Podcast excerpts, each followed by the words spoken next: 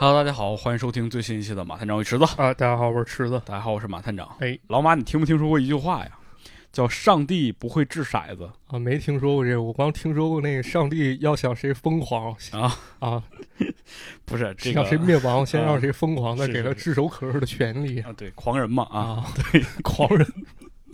对，这其实是一个物理学当中的一个经典名言啊。啊，这是谁说的呢？上世纪人类的智慧巅峰啊，爱因斯坦什么？不要瞎说啊！这爱因斯坦同志说的啊。当然，很多人理解这句话，他以为这个爱因斯坦是在否定这个量子力学，因为量子力学当中有很多不确定性嘛。这个掷骰子其实就代表着一种不确定性嘛。他好像是否定了这个其中的不确定性，觉得他是一个决定论的支持者。这太深了，你啊！给你打个比方，什么是决定论啊？这个是决定论。比如说马探长啊，马探长小的时候是一个非常乐观开朗、活泼的小孩儿啊。但是有一次呢，在这个玩耍过程当中，哎，头就被门给夹了。刚刚聊家，你听完我这例子嘛，给大家通俗讲嘛啊。倒换一个吧，咱们把刚那梗聊聊啊。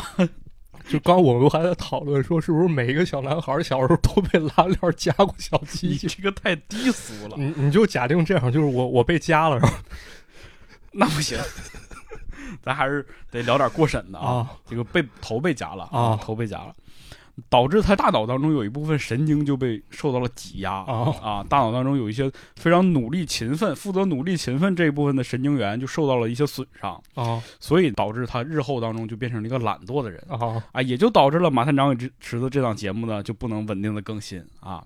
当然，以上就是打包打个比方嘛，就是说一件事情决定了另一件事情。它虽然在历史的长河当中发生的非常小，但是它决定了这个人的一生啊，这么个例子啊，没有影影影射一些不存在的事情啊。行行行，所以决定论这个事儿是一个非常极度溯源、追求因果关系的这么一个事儿啊。对，就是一切的事情都是。另一个事情导致的这么一个事儿，就好比你为什么考试低分啊？是因为你之前没好好听讲。对啊，就老师说的嘛。对啊，对。其实这个东西如果往深了说，就涉及到什么物理学、哲学啊，就肯定不是一两句话能说清楚的。但是我想说的这句话，就是爱因斯坦这句话，肯定不是去否定一个自然界当中所有的事情的不确定性。他想表达就是上帝这种万物有有感的这么一个神啊，就假定他有他有这么一个东西，他对于骰子就是我们很基础的、很能拿到手的一个一个简单的一个玩具也好，这样一个东西，这种具象的一个不确定性，这两者之间的一种矛盾性。就至于我，我个人感觉啊，就是其实很多人是觉得这两者。在发生的时候，就是要么你去选择上帝，因为上帝是全知全能的；要么你就选择去相信骰子，因为骰子是永远不确定性的。就这是两种两种价值观的一种挑战嘛。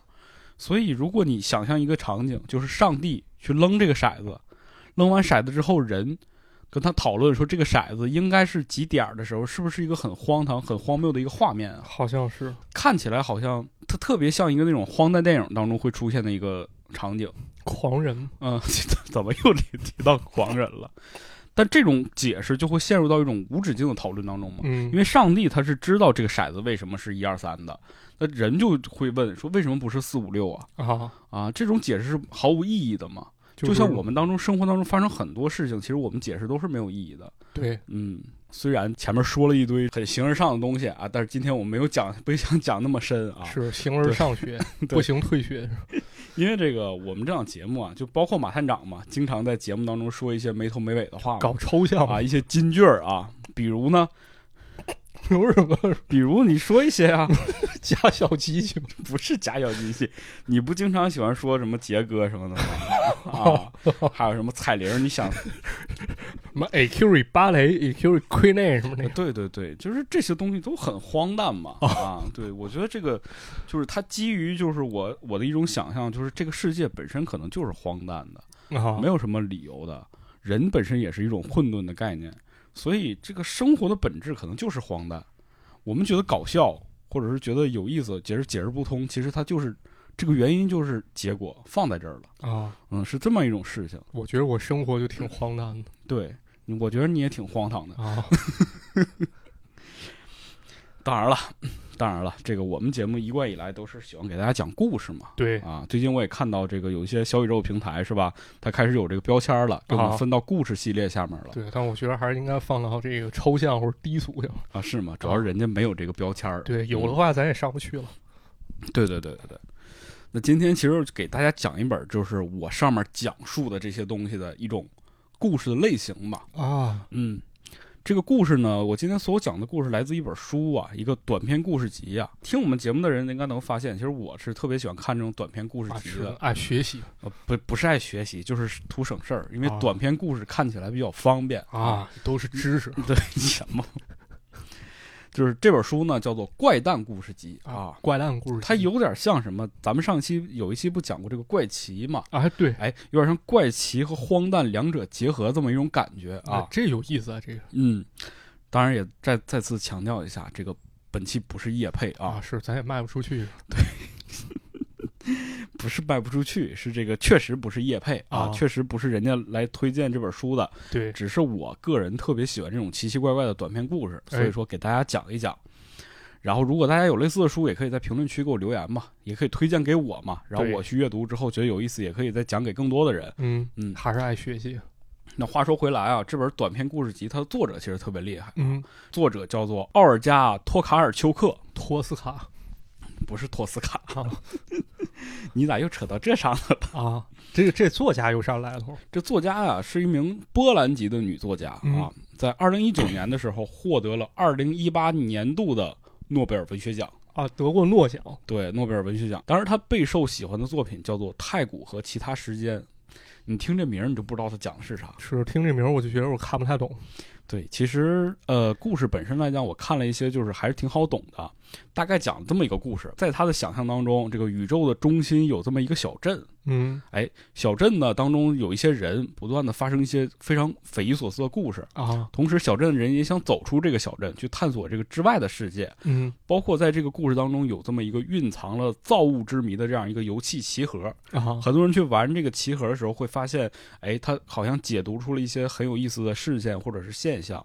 所以呢，整部小说是围绕这个小镇，同时以各种不同的视角来展现这个庞大的，就是关于他自己这个作者本身对于这个宇宙的一种遐想。嗯嗯，听起来很很奇幻啊，啊，很有意思。但是其实其中还是蕴含了一些很有意思的道理的。嗯其实这个作者他本身就是写这种奇幻故事的一个人啊，他的这种眼中的这种世界是非常奇妙的。就包括我们今天要讲短篇故事集当中也是一样的，很多故事没来由、没有头没有尾，但是你就突然出现这么一段，你就觉得很有意思，这样一种表达。如果大家感兴趣的话呢，可以可以去找到这个《太古和其他时间》这本书啊，来好好的阅读一下。哎，对，奥尔加呢，他这个人其实很有意思啊，他写故事啊，不像很多那种奇幻小说那种，就是很史诗、很宏大。啊，对他写的故事都是那种娓娓道来，啊，一个小事儿，而读起来很自然，然后同时呢，就蕴含了很多脑洞和想象力，这么一个感觉。啊，这有意思，这样嗯，突然间，然后你就觉得，哇，是这么回事儿，就很震撼那种感觉。思维升华。嗯，这本怪诞故事集呢，出版于二零一八年，嗯哎，这其实就是他第二年就得到了这个诺贝尔奖嘛。对，年份很近啊。同时，他也是因为这本书啊，赢得了二零一九年的杜尼克文学奖的提名。这个奖也是波兰非常有名的一个文学奖啊，嗯，很重要啊。这个能了解少点啊，对波兰文学来说嗯，波兰文学玩游戏的人，大家应该知道有一个叫巫师的这个系列，啊哎，就是波兰的嘛。哎嗯，然后这个怪诞这个词儿啊，其实源自于法语，啊，法语法语啊，对它的意义意为就是说奇怪的、多变的，甚至是可笑的、超乎寻常的这么一种感觉啊。我在中文语系当中想找一个词去形容的，其实我觉得还是可能“荒诞”这个词更能够形容这一些，因为我们其实看到过很多这种荒诞喜剧啊，或者是荒诞主义啊这种东西嘛。对荒诞文学其实能够概括它这种怪诞这种这种这种感觉。对，奇怪加可笑加超乎寻常。哎，对，哎，所以是一个意涵很丰富的这么一个词语啊。那么我在阅读这本书之后呢，我就觉得挺有意思的，因为哎它其实不同于我们上期讲的那个怪奇故事，嗯，怪奇故事还是强调的是那个奇的那个部分，对是吧？这个其实是讲的是蛋的部分，啊，蛋嗯是先有的鸡还是先有的蛋？啊不是，操蛋？对，操蛋啊，啊很操蛋。对，那有话就不多说了，我们就开始来给大家讲故事吧。哎，嗯，第一个故事是什么了？第一个故事呢叫做旅客旅客啊，啊，冰山上的，来客。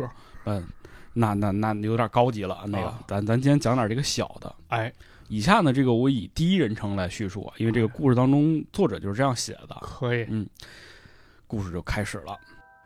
在一次这个岳阳长途的这个夜航航班上啊，哎，我旁边就坐了这么一个人，他就给我讲了一段关于他童年时期的这种恐怖经历。啊，他就形容啊，说这种恐惧感啊，就每夜都会出现，就像梦魇一样，令他惊慌失措。每一次经历这种恐惧的时候呢，他就大叫啊，就是叫，比如说爸爸妈妈，就这个，因为他小嘛，啊，对，啊。国外的，Mom, Dad, save me, save me 对对对，类似吧。啊。当然，那人家是波兰，可能啊，来一段波兰的。这不会啊。说回来啊，就是这种恐惧感呢，常常就是在夜晚出现，啊，伴随着这个夜晚的这种幽静啊、昏暗啊，像那种没有电、没有信号的那种电视屏幕啊，呲呲啦啦的哎对，那种感觉。这个人就跟我讲呢，他记得就是他傍晚的时候就开始害怕，就是夜幕降临的时候就开始害怕，一直到这个深夜。然后呢，他的父母呢也会拼命的，就是安慰他，就说：“哎，别害怕，这个爸爸妈妈都在身边，有什么好怕的呢？”啊，他这种恐怖的经历呢，大约是在三四岁左右的时候。那个时候呢，他和他的父母呢，在一个城郊的一栋昏暗的老房子里边这听着就瘆人的，这个啊，有点那个幽灵古宅那感觉啊嗯他的父亲呢是一个非常严苛的一个就小学校长，啊，母亲呢在药店工作啊，身上永远有这种就是药水味儿、消毒水味药味儿哈哎，对。他还有一个姐姐，但是很有意思啊，因为他的父母经常安慰他嘛，可他这个姐姐却不一样。他的姐姐从来不像父母一样安慰他，恰恰相反，总是用一些无法理解的、毫不掩饰的，甚至欢乐的语气啊，就是开始对他，从中午开始就跟他说，夜晚就要来了，就要来了。啊，这类似就跟老巫婆似的那种啊啊，就有点像吓唬他的感觉。就是没有大人在场的时候，爸爸妈妈不在的时候呢，这个姐姐就会经常给这个孩子呢讲一些关于什么吸血鬼啊、墓穴里的尸体啊、什么狼人呐、这种恐怖的故事。他姐是菜苗吗？啊，还，给你讲故事，什么一只绣花鞋呀、蓝色骷髅啊，绿色尸体呀、可能吧啊。啊那奇怪的是呢，就是他姐姐虽然讲的这些故事都是很恐怖的故事，啊，但他自己却不害怕。嗯，他觉得这种东西对于人来讲非常普遍，非常普通。他呢，听到他姐姐就是经常用这种就是虚张声势的音调吓唬他，是一惊一乍那种感觉啊。啊，他其实就已经开始变得麻木了。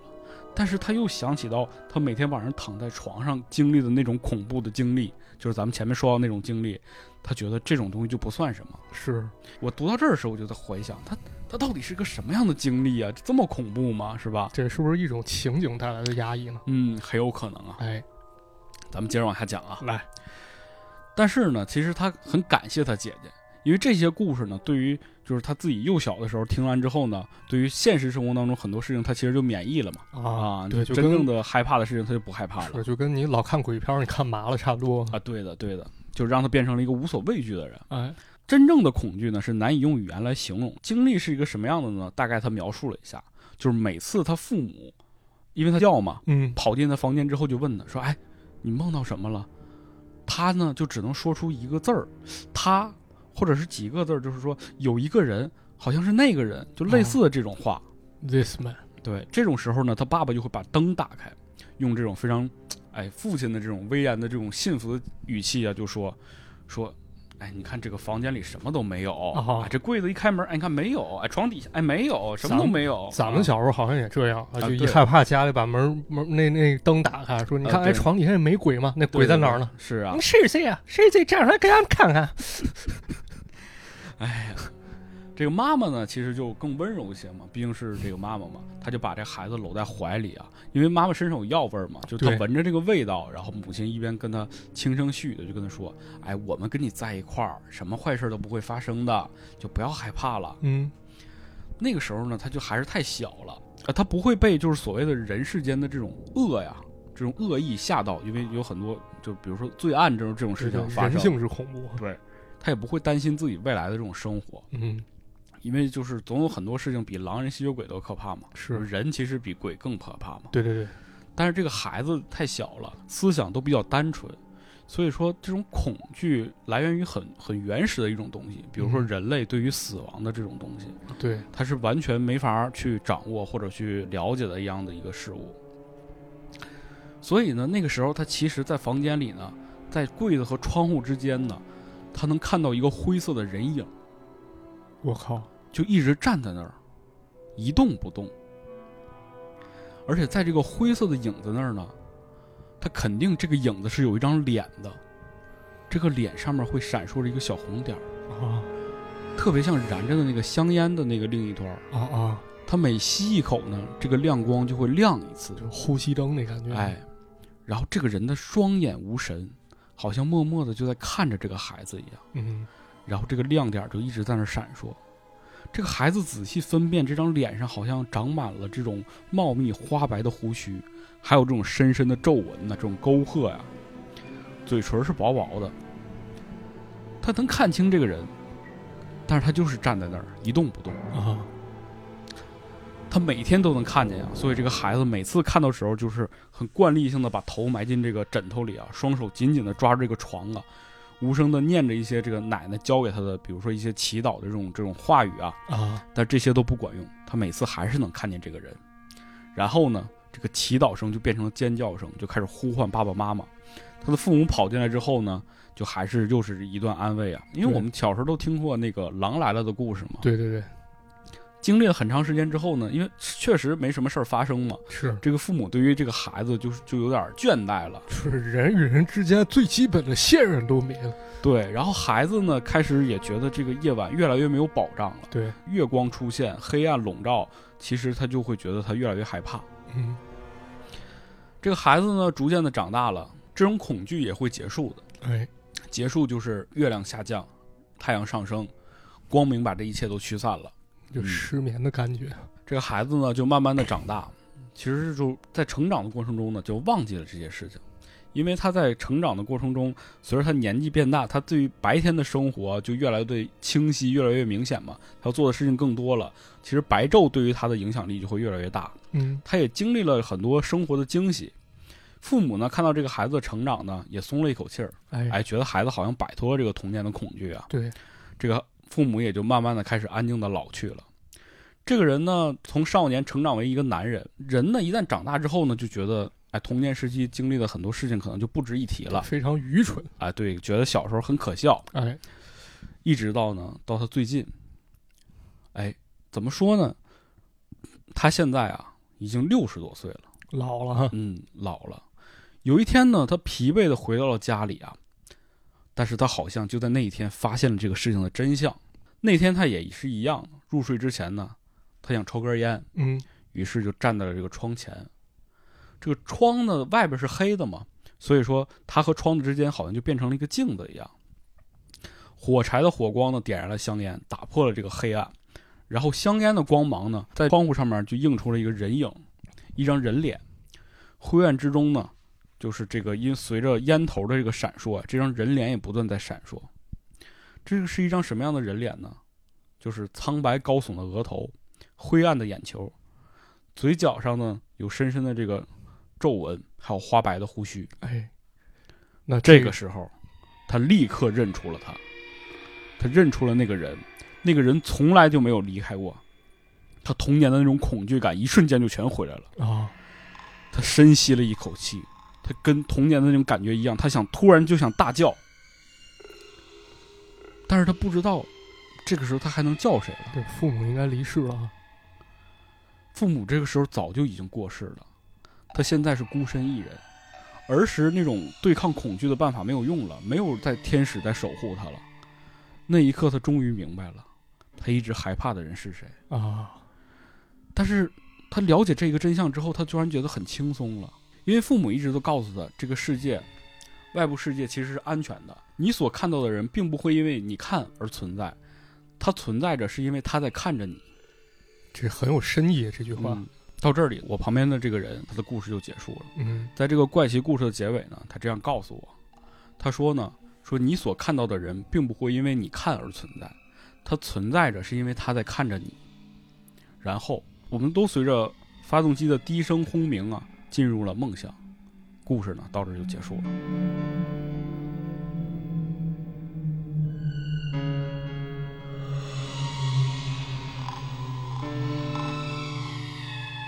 这确实挺荒诞的啊，尤其这句话，就是你所看到的人并不会因为你看到而存在，他存在的是因为他看看着你到底是谁看着谁。是啊，谁看着谁。那个那个什么，那个白展堂跟那个谁。姬无命啊，那个吕秀的跟姬无命，对就谁杀了我，而我又杀了谁嘛。对，这个确实是有荒诞感觉在里面啊。然后就说，如果稍微改一改，它可能成为一时空穿越故事。我我再给你讲一个，嗯我给你讲一个是恐惧鸟，应该他他从一本书里看到了，他记在他书上了。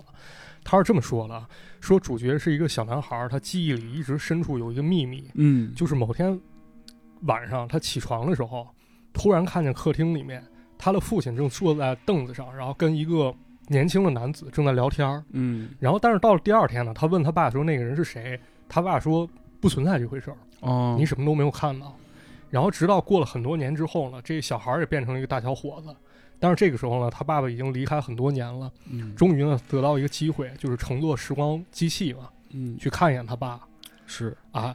然后他去了之后呢，正好看见他跟他爸交谈的时候，发现这个有一个小孩儿正推开门看他俩嗯是这样。啊，对嗯，老马讲的这是一个时间穿越的这样一个故事吧？对但我当时读这个这篇故事的时候，其实感触不是特别深啊，嗯因为其实好像就是这种这种思维轨迹是司空见惯的一种故事吧。。对，然后也是因为今年终于能够回家过年了嘛，因为嗯好久没有回家过年了。然后就是今年终于回去了，回去了之后，人是有这种感觉的。我跟你在一块儿时间长了，我其实是发现不了你样貌上的变化的。啊，对吧？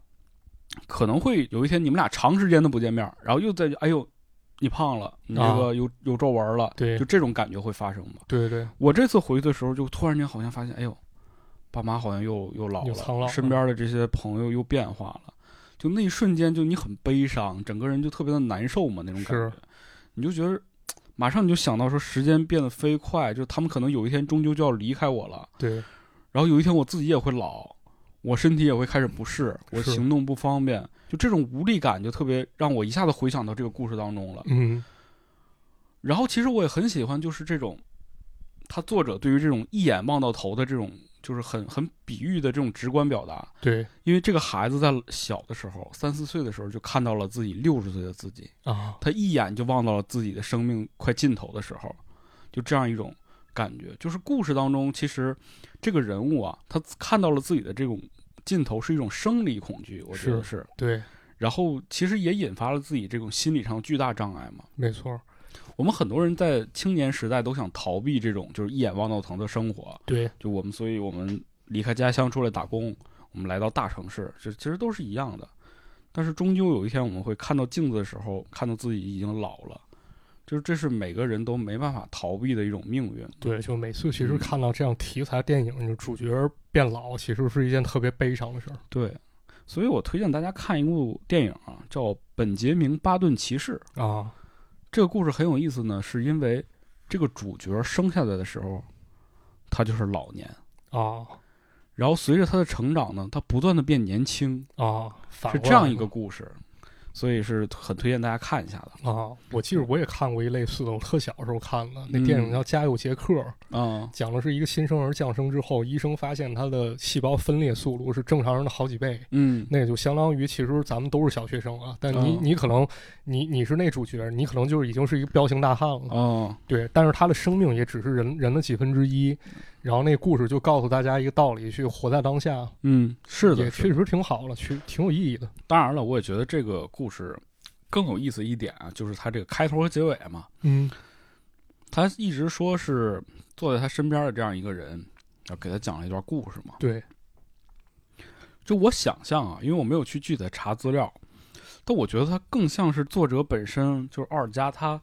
很有可能在一次飞行的这个旅行上面啊，坐在窗边儿，因为我们一般就是坐在窗边都能看到自己嘛，就是像镜子一样嘛。对，他是不是回想起来一些自己小时候的一些事情，然后把这个东西连在了一起，好像出现这么一个故事这种感觉？也不是没可能哈。像嗯 J.K. 罗琳好像也有过类似的经历。嗯，反正挺有意思的，因为我觉得每一次我在出门的时候，无论是坐火车还是坐飞机，好像你坐在那个飞机上的时候，你突然间，你大脑就会想一些很有意思的事情，对，你的灵感就会迸发的那种感觉看到了你英俊帅气的面庞，啊，那倒不至于啊。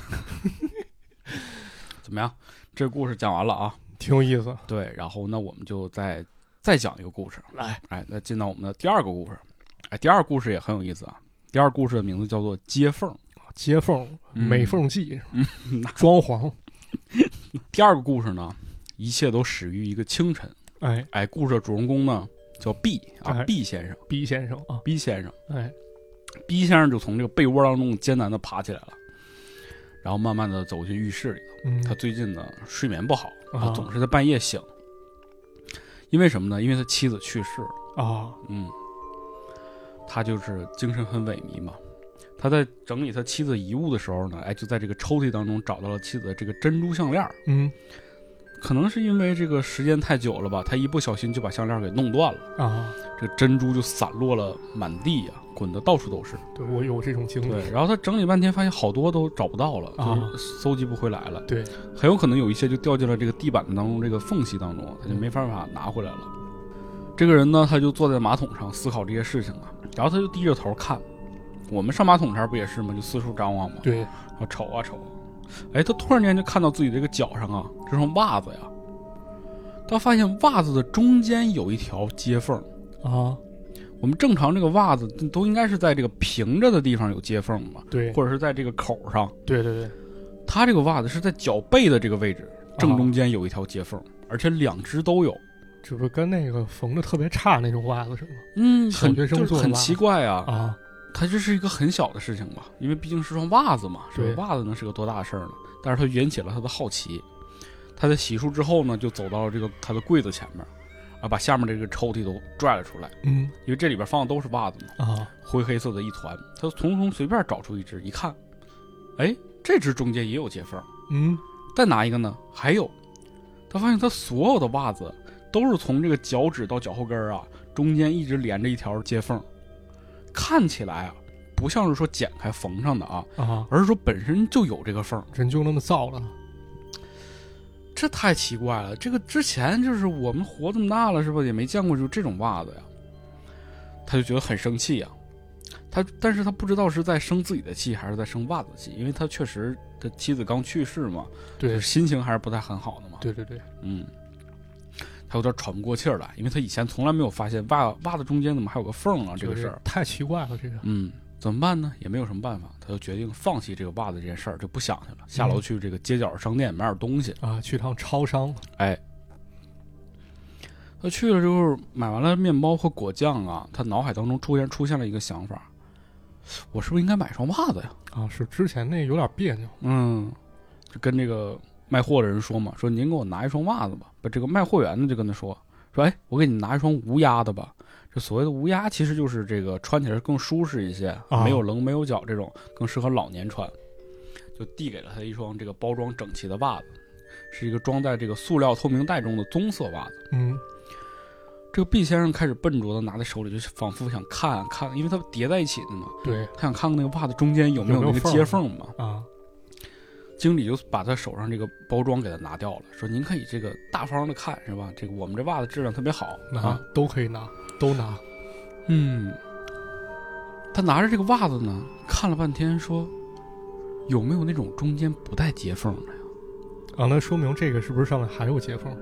这个女售货员也很奇怪，她说、啊怎么能没有缝呢啊？？B 先生啊就接着问，就是那种就是那种光滑的，这个表面上没有接缝的。对他没有办法说普通袜子，女售货员就说：“说您在说什么呀？这种袜子怎么做得出来呀？没有接缝的袜子怎么可能天衣无缝。毕先生呢也没再多问，他觉得人老了呀，可能很多事情啊都在这个进步嘛，是吧？对，他跟不上时代是很有道理的。嗯，嗯，可能人们一直在想出一些就是新东西、更便利的东西。对，这个袜子可能也不像以前了。是他那袜子可能都是中古的袜子。嗯，是的。他就这样安慰自己。他走在这个街上啊，这购物车的咕噜声啊，就在他身后就是作响。阳光普照，天气很好。嗯，他楼下的女邻居呢，正在擦洗窗户哎啊。哎，他突然想起来了，说自己家也应该擦的窗户了。他应该让这个女邻居啊帮他介绍一个擦窗户的人。保洁，嗯，因为他们家的这个窗户啊，现在自己从外边看啊，就感觉这个窗户是灰色的，啊，跟窗帘一个色儿，他埋汰让人感觉好像这间公寓啊就很久没有人住，跟死人了似的。啊，而且这个是春天嘛，春季嘛，就是春天就是整理的季节嘛。，对，所以大扫除了，哎，这些事情都是应该做的。哎，他呢就把购物来的东西呢放到这个家里的地板上，他也没换鞋子，哎，就走进了妻子的房间那儿。他呢现在在那儿睡觉啊，啊，以前可能是就是老年了嘛，就是很多人会分居嘛。对对，嗯分床睡，对，他自己的房间现在用来放一些旧的电视杂志啊，各种盒子呀，什么酸奶杯子啊，乱七八糟东西啊。老年人就爱攒这个，对，他就瞥了一眼依旧很漂亮的女性的房间啊，一切还是以前的样子。光闪闪的餐具呢，就摆在带着金色和蓝色的装饰的茶杯当中，水晶的高脚杯啊，还有从他们从海边带回来这种气压计，因为煮嗯茶有的时候会用气压计嘛。啊，嗯床边呢有一个大衣柜啊，一直立在那儿。他妻子去世之后呢，他其实很不情愿去看那个东西，嗯，他妻子的衣服呢还挂在里边，很多次呢他想去把那些衣服给他送出去，啊，可是至今都没有做到。对，确实，在西方社会，好像把那个去世人的衣服送给别人是一个很正常的行为。嗯，嗯，他现在呢就突然有了一个大胆的想法，他也许应该把这些东西啊送给楼下那个女邻居啊，啊，都给他就得了。到那个时候呢，正好还能问问这个他擦窗户这个事儿嘛。就别收我钱了。啊，第二天早晨，当他吃过早饭以后呢，他和往常一样啊，就来到沙发上，拿起一份电视报。他经常会用笔呀、在电视报上画圈儿，哎，就比如说想看这个节目就画一个，对，咱以前也这样，是吧精品电视报，对。但这个时候呢，圆珠笔呢又让他很苦恼了。嗯为什么呢？这个笔在纸上的字迹啊是棕色的，啊。非常的难看，就跟屎一样颜色。啊，按理说那圆珠笔它不一直都是那种蓝黑色儿的吗？它这个是棕色的，这个太奇怪了。反正肯定是有这种颜色的笔啊，但是正常家里一般都不会预备。对嗯，他先前有可能想啊，是可是不是纸的问题啊？他就拿过来另外一本杂志啊，又在上面画，结果呢还是棕色的。啊，那就笔的问题，他就意识到啊，这是圆珠笔里这个墨水啊，肯定是时间太长了，放坏了。有点变质了，所以变色了。他就很生气啊，站起来又去找了一个其他的笔回来。他走到这个柜子前面啊，这个地方呢放了很多笔啊，就都是他他跟他妻子之前生前用过的这种啊嗯，好多笔放在这儿，其中一些已经不能用了，也没有墨水，都干了嘛，笔就是这样的嘛。然后有的笔芯儿里出现了很多气泡，他找了一遍，哎，终于找到了两根儿还可以的。他又回到沙发上，又接着想画，哎，就要看这个颜色嘛。啊，他希望能够找到一支蓝色或者是黑色这种笔啊，嗯，哪怕是红色的都行啊，对，但是一直都不行。所有的字儿画出来都是大便一样的颜色，就像这个腐败的叶子这种这种颜色，就令人哦看着非常恶心。哦，毕先生呢就安静的坐在那儿好一会儿，他猛地突然就站起来了，哎，砰的一声就把他有一个旧的壁橱这个酒柜啊打开了，掀开了因为他之前的文件都放在这里，啊，他想看看他之前写这些字儿是什么颜色呀？它里边有这些什么账单啊、提示啊、清单啊，都是机打的啊，啊，打印出来的。他不行，他从最下面呢拉出了一封手写信，但是他很绝望，因为他看到这封手写信上的墨水呢也是棕色的。色盲了可能。他这时候就有点麻木了，他坐在自己喜欢的电视椅上，啊，双腿伸直了，就这么坐着一动不动的，就是深呼吸啊，一边看着这个白色的天花板。过了一会儿，他就开始脑袋当中想了这种几种可能性啊，嗯有可能就是咱们说到了这个圆珠笔当中物质啊，随着这个时间的流逝，它开始变色了、变质了，对，或者就是空气当中有某种毒素，让这个墨水变色了。啊，也有一种可能，就是他眼睛有问题，色盲了。就是他的眼内可能出现了一些黄斑啊，让他看到的颜色发生了变化。对，就是色狼了但是他看天花板还是白色的呀，啊，他实在是太奇怪了。过一会儿呢，邮票又出现问题了。啊，咱就刚开始说这袜子出问题，笔出问题，现在邮票又出问题了。有一天呢，他就从这个邮信箱里取出这信件，他上发现上面所有的邮票都是圆形的，啊，邮票不都方形的吗？除非异形邮票。对呀、而且边缘都是带着那种尺的嘛，对，他就很奇怪嘛。在这时候他，他就觉得他也顾不上自己这个膝盖很痛嘛，就疯狂的跑上楼，回到屋里。他就看到他所有的信上，包括这些旧的信封上面，所有的邮票也都是圆形的。他这个时候头脑发胀啊，坐在椅子上面，栗子用自己的这个记忆去回想之前的那些样子，邮票应该是什么样的。他敢确定，就是他肯定没疯。对，但是这些圆形的邮票太荒唐了，他之前从来没有注意过邮票是圆形的。这个时候呢，他又冷静下来，想起昨天呢给妻子收拾东西嘛，他就把这些东西起身呢想去送给邻居，他就来到这个女女邻居家。女邻居一开门呢，看到他呢还有点忐忑，嗯，然后因为他拎着东西嘛，对，有点有点慌，不知道要干什么。最终呢，还是收下了这些东西。女邻居一边就扒拉这个东西嘛，就一些都是什么旧衣服嘛，什么丝绸的毛衣啊什么，啊她就觉得，哎呀，就这些烂东西嘛。但突然间，她看到了一件皮草，哎，这哎值钱了。这很兴奋吧？这啊眼睛当中放光啊！就赶紧就说邀请他，哎，您坐这个桌边是吧？咱吃点东西，喝点茶吧啊！哎呀，这个毕先生呢，也就鼓起勇气，走到这个桌边上，然后呢，他就开始问了一句话。他说：“斯塔霞女士，我觉得有些事情不太对呀。啊，哎，您告诉我，您的袜子上面有接缝吗？”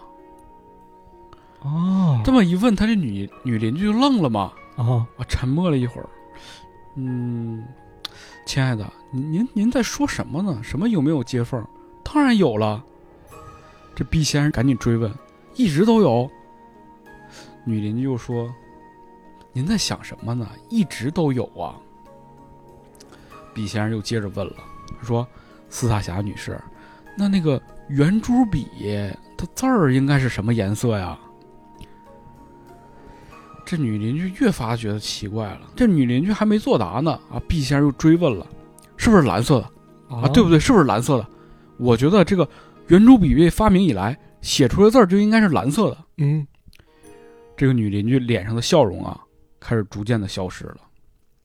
赶紧跟人回答嘛，说说您别您别着急，那个也有绿色的，还有还有红色的啊，什么颜色都有。您您别着急。疯老头儿这这毕先生又说说是的，是的，但是一般都是蓝色的，对吧？这个女邻居赶紧就想把这个事儿遮掩过去嘛。这个较真儿了哎，那个您您喝点东西吧，哎，您要要不要喝杯酒啊？啊，毕先生本来想拒绝，但是因为他经历的事儿太奇怪了嘛，他说要不就就喝一点吧，他就同意了。这个女人呢就走向壁橱，哎，取出了一只酒杯。然后呢，这个毕先生一边坐在这儿，一边就又开始自言自语的说：“哎呀，您是否觉得这个世界变了？好像……”他就找不到什么形容词儿，他就只能说：“他说好像我们抓不住他。”这个女邻居又回头啊，轻松的笑了起来，跟他说：“说啊，当然，亲爱的，您说的对极了，时光催人呐，这个很多事情都是这样的，我们呢就是不再思考了，也不像以前那样能够抓住时光了，这是很正常的。”毕先生呢就摇了摇头，表示呢非常不理解。这个女邻居又说呀：“说你看这个沙漏，哎，用来计时的吧？啊这个沙漏里的沙子啊，本身呢它是有切面的，哎，啊但是因为长时间的使用流淌呢，它就原磨得越来越光滑了，所以这个沙漏时间会变得越来越快。哎哎，您知道吗？就像我们的神经系统一样，有的时候已经疲惫不堪了，他知道您累了，所以说呢，我们觉得时间流逝变快了。啊，有点道理。毕先生也说说，嗯，那其他东西呢？女邻居就回答说说什么其他东西啊？这毕先生接着就说，您知道那个，因为他身上好几件怪事儿嘛，他不知道嗯一时间说哪个，他就说长方形的邮票，您听说过吗？这个女邻居呢，就端着酒杯嘛，就笑笑就说，有点意思啊，啊，死老头敬酒不吃吃罚酒。没有，从来没听说过。哎，毕先生又接着问了，说：“那带壶嘴儿的酒杯呢？您看，您这儿啊，就像这里他们之前从来就没有过。对他没到过中国，他不知道有个东西叫两九七。这个女邻居呢又说说，但是吧，这个时候，B 先生又突然打断了他，比如说像左旋拧开的盖子，啊，本来这个时钟十二点的地方应该显示为零，啊，这种事情您见过吗？这个女邻居就坐在他对面嘛，双手交叉在这个裙子上面，就突然间放弃了挣扎啊，就礼貌的回应啊，您啊肯定是最近太疲惫、太疲劳了，回去早点休息吧啊，您不要觉得这个世界就很奇怪，一切都是很正常的。但同时呢，他又很失望的看着这个老邻居，感觉这是个怪老头，是吧？啊，太奇怪了。嗯，毕先生呢就回到了家里，晚上呢他就像平常一样躺在自己妻子的床上。从他妻子葬礼之后呢，他就一直睡在这张床上。他会把这个背啊拉到这个鼻子的下面啊，就盖住一下嘴，嗯然后在深暗当黑暗当中呢听自己的心跳。他始终都没有办法入睡，于是呢，他又把他妻子这种粉红色的睡衣从壁橱里拽了出来，把她抱在胸前，然后从喉咙里呢发出了一小段这种抽泣的声音，嗯，最后慢慢的他就睡着了，一切呢就都停止了。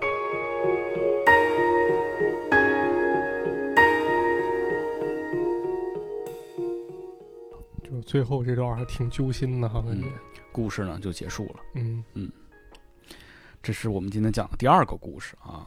挺好，其实这个故事没有特别多的，就是需要大家理解的东西，因为它就是一件怪事儿。对，其实他我知道作者想表达是什么，就是有一个生命当中重要的东西离开你了，那可能你的看待这个世界的角度，或者你看待这个世界的眼光就变了嘛。嗯，很多事情你以为是那样的，其实它它也再也回不来了嘛。对，就是袜子上面的缝隙啊、圆形的邮票啊，这个棕像屎一样颜色的笔啊、这这些东西，对，其实都代表着这个毕先生他终究是要面对一些他以前无法自己就接受的事情了。，对，是的，嗯有点像《三峡好人》里面有个角色叫小马哥，嗯他不是经常模仿港片里一句话，说这个时代不适合我们了，我们太怀旧了。是的，这是不是说咱们呢？这个应该不是。那行，那咱们就接着来讲第三个故事吧。哎，第三个故事呢，叫罐头。罐头啊，哎，罐头这个故事呢，很写实，非常写实。大家听完之后就知道了。哎，嗯，这故事一开头呢，说的是什么？说的是他去世了。哎，这个他是谁呢？他就是这个小说当中的这个男主人的母亲。啊，嗯，这个孩子呢，为他的母亲办了一场像样的葬礼。他所有这些女性朋友都来了啊，嗯这些女性朋友就是又又矮又胖的一堆这个老女人，是吧？啊戴着那种老式的那种贝雷帽，啊浑身都散发这种樟脑球的味儿，啊啊，嗯，穿着贴切海狸的大衣，对啊，反正就这这些老女人吧，啊，嗯，在他看来，这些人就无所无关痛痒嘛。然后这些人呢，整齐的在他的墓前啊结成队，就哭哭泣抽泣，因为毕竟是个老朋友去世了嘛。对，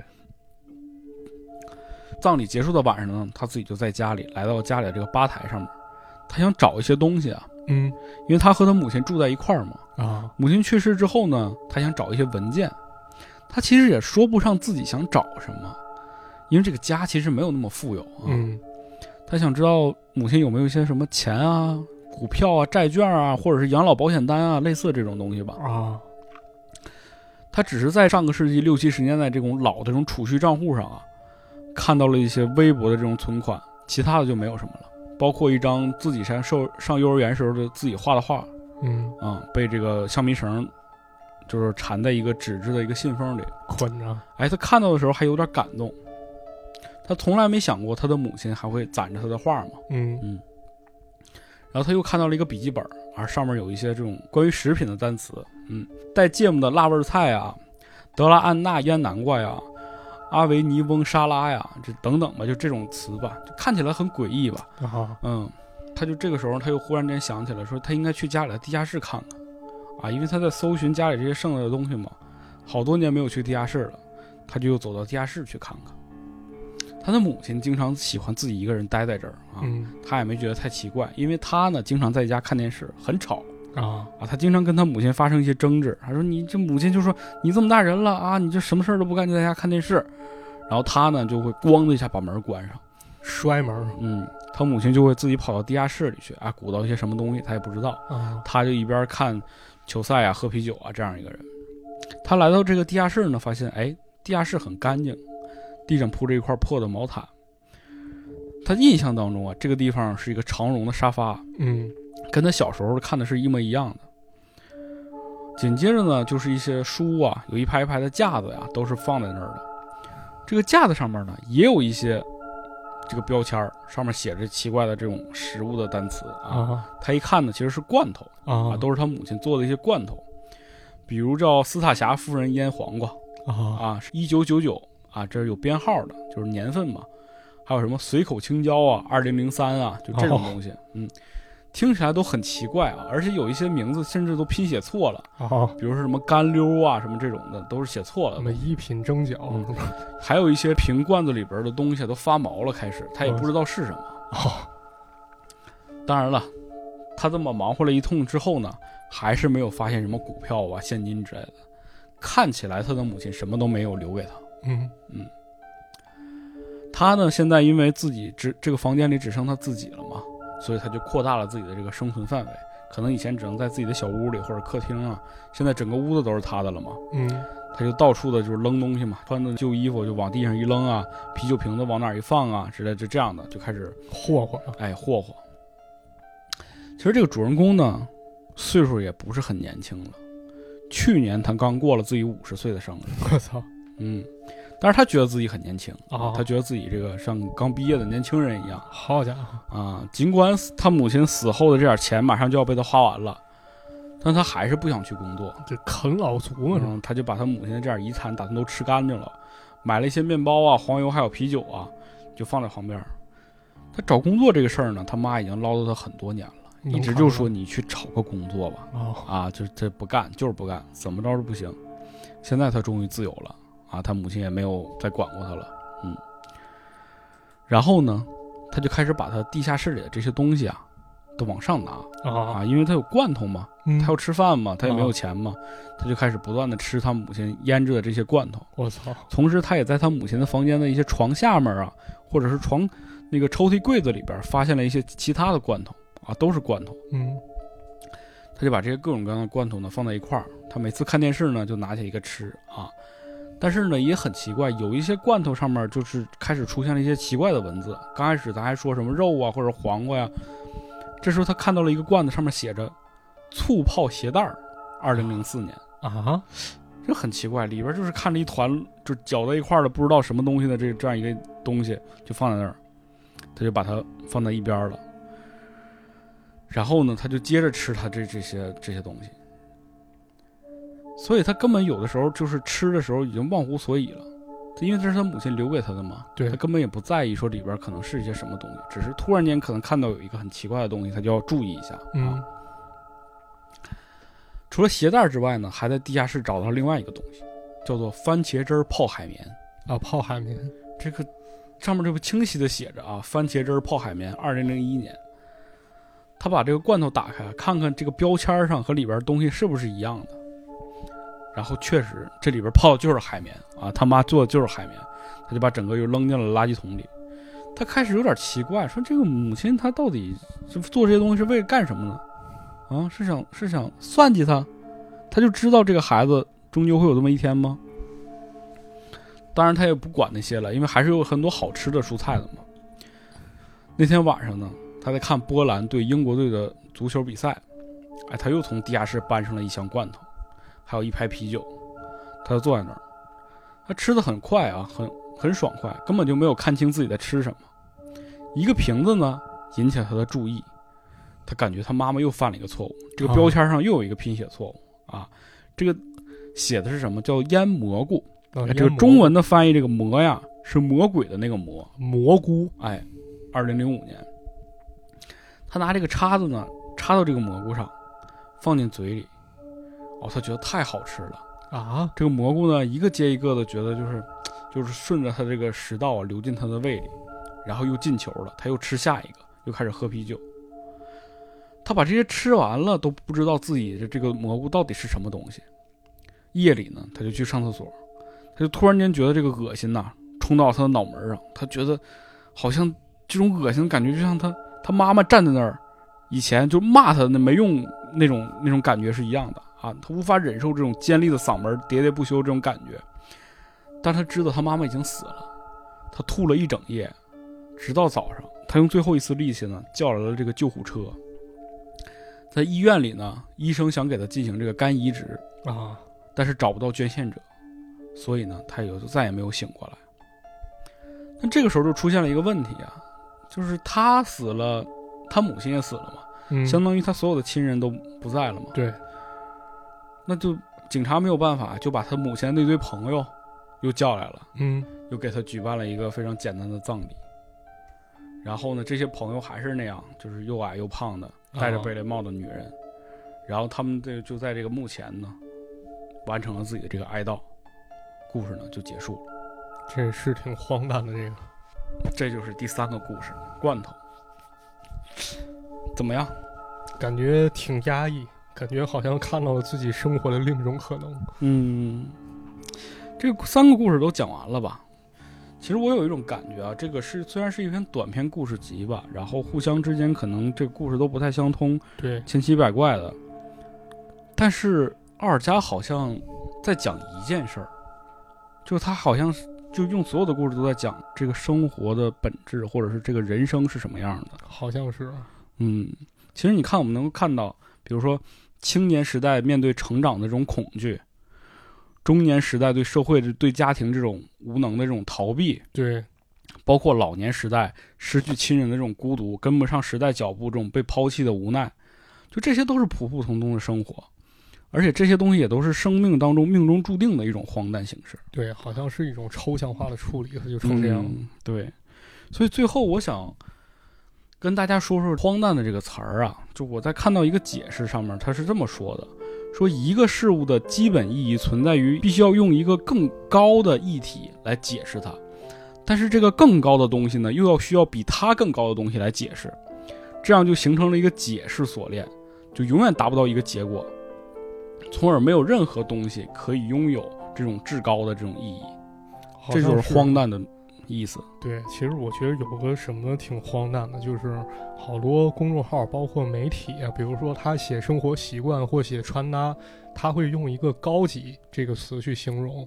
但是咱仔细想想啊，就是“高级”这个词，它好像听着也不怎么高级，但你好像找不到另外一个更贴切的词去形容高级。对，就这种事儿本身感觉好像也挺荒诞，用一个嗯看着并不高级的词去形容高级。